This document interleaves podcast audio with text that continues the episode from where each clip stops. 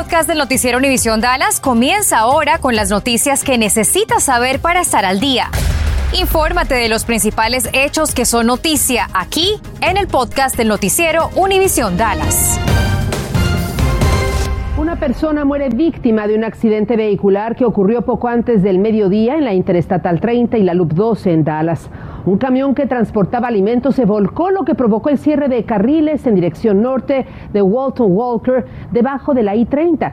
Por el momento, no se han confirmado las causas que provocaron su volcadura. Apenas ayer se dio luz verde para la aplicación de la vacuna de Pfizer contra el coronavirus. Esto para niños de 5 a 11 años de edad y de inmediato clínicas y hospitales comenzaron a aplicarla. Hoy arrancó la vacunación en el condado Dallas, así que vamos con Laura Cruces. Laura, ¿los padres deben registrarse? Buenas tardes, Ángel. Es correcto. En esta primera etapa, el condado Dallas cuenta con 3.000 dosis. Estas dosis van al Hospital Parlag, acá, a la sede del Departamento de Salud del condado Dallas y también a East, East College. ¿Qué tiene que hacer usted si quiere tener una cita tal y como lo decías? Debe registrarse en la página web o también hacerlo por teléfono. Gabriel, de 6 años, fue uno de los primeros en recibir la vacuna hoy. Esperando en la fila, hablé con su mamá. Ella estaba más que lista. No va a tener que sufrir este esa enfermedad ni cuarentena para la familia y todo. Y ya que se fue aprobado y lo están ofreciendo, este quería que fuera de los primeros que la recibiera. Él también. Listísimo. Tras unos minutos de espera y mientras algunos pequeños, como era de esperarse, se espantaban con la aguja, le llegó el turno a Gabriel.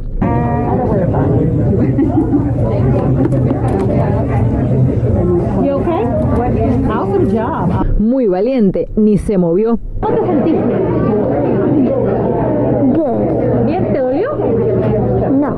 Susana estaba contenta de poder vacunarlo y protegerlo contra el virus. A lo mejor se siente cansado, a lo mejor le duele un poquito el brazo, pero, o sea, tranquilo. En el condado Dallas, el primer cargamento de vacunas es de 3.000, pero vendrán más. Solamente con cita.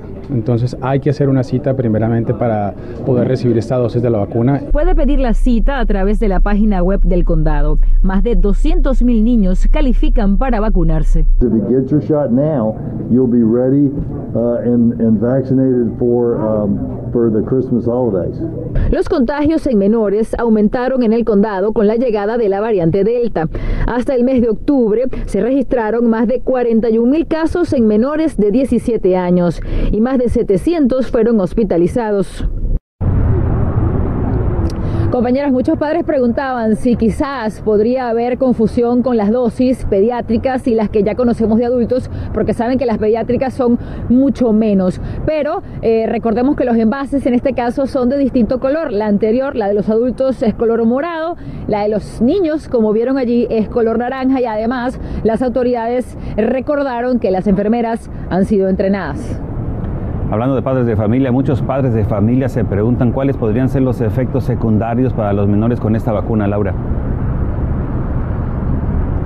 Ángel, los efectos secundarios que más se han registrado luego de los estudios es dolor en el brazo, malestar y dolor de cabeza. Pero tal cual como ocurre en el caso de los adultos, cada caso es distinto. La recomendación es que los padres, si pueden, se queden al día siguiente con sus hijos o busquen una niñera por si alguno de sus hijos pueda pues tener en este caso algún malestar que le pueda durar algunas horas. Pero esa es la recomendación. Vuelvo contigo. Por cierto, la Oficina de Salud del Condado Dallas dio a conocer que seguirá las directrices de los Centros para el Control y Prevención de Enfermedades y de la Administración de Fármacos y Alimentos para aplicar la vacuna contra el coronavirus de Pfizer a los niños de 5 a 11 años de edad, pero no exigirá la aplicación de las vacunas a nadie. Anunció que ya trabaja con las escuelas para proporcionar la vacuna a los estudiantes elegibles. Mientras tanto, el Distrito Escolar de Forward informó hace apenas unos minutos que estará ofreciendo la inmunización pediátrica. Estará disponible a partir de mañana a las 3.30 de la tarde en el Centro de Actividades Wilkerson Greens, que está ubicado en el 5201 de Sea Boulevard. Abe Robertson, los lunes, miércoles y viernes. Tome nota de 9 de la mañana a las 4 de la tarde y martes y jueves de las 9 de la mañana a las 7.30 de la noche. Estás escuchando el podcast del noticiero Univisión Dallas. La alerta sanitaria por las cebollas provenientes de Chihuahua, México, supuestamente contaminadas con salmonela, enfermando a por lo menos 800 personas en 37 estados. La FDA dio a conocer el nombre de las distribuidoras y las tiendas en donde se vendieron esas cebollas y una de ellas fue en Walmart. La FDA recomienda tirar esas cebollas si aún las tiene en su refrigerador, porque si bien fueron importadas en julio y en agosto, las autoridades dicen que las cebollas pueden durar tres meses o más dependiendo de las condiciones de almacenamiento. Vaya situación. Mucho se ha hablado de la interrupción de la cadena de suministros que ha ocasionado desabastecimiento en varios estados del país. Pero ¿cómo se está viendo afectado Texas? Cintia Cano averiguó y nos cuenta. Hoy platiqué con expertos de suministro y logística y me dicen que aunque Texas no está exento de este problema, no es grave aquí en nuestro estado, pero aún no hay una idea clara de cuándo todo regresará a la normalidad.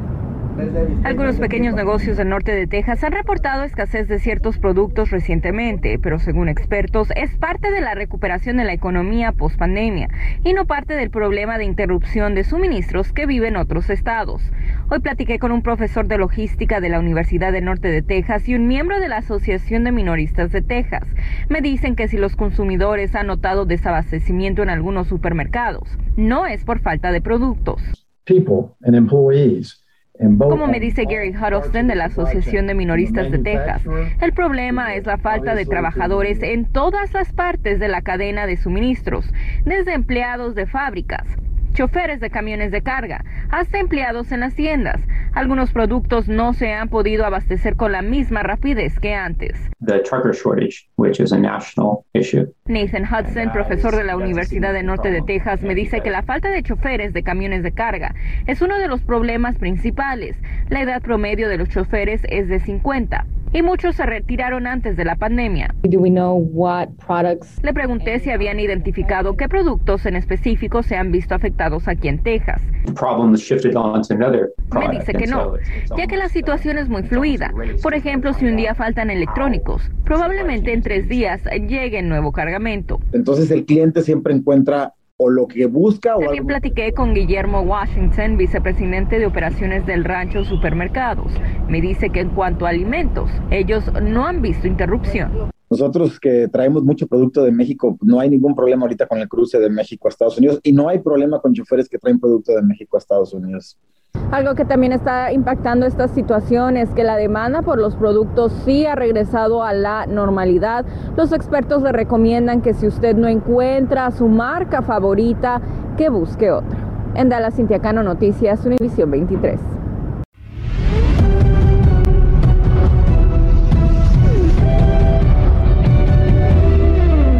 Muy buenas tardes. Los Dallas Mavericks buscarán pasar la página tras caer anoche en casa ante el Miami Heat y ahora reivindicarse ante su rival de estado, los San Antonio Spurs. Para los que querían ver a Christoph Porzingis de regreso, pues su estatus sigue siendo un misterio y es que en el último reporte de lesionados de la NBA, el unicornio aparece como cuestionable, lo que significa que es poco probable que juegue y es curioso porque ayer su entrenador Jason Kidd decía que lo veía mejor tras sufrir molestias en la espalda baja. Porzingis se ha perdido los últimos cuatro partidos más Spurs chocan a las 7 y 30 de la noche.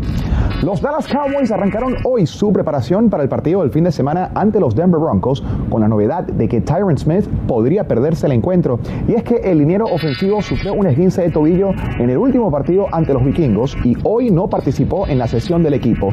El coach Mike McCarthy dijo que habría que apurar su recuperación para tratar de tenerlo listo el domingo. Su reemplazo en ese caso podría ser el veterano Ty Nkishi o quizás el tacleador Terrence Steele. Los Cowboys reciben a los Broncos el domingo a las 12 del mediodía y esperemos que ese señor también esté de vuelta. Dak Prescott.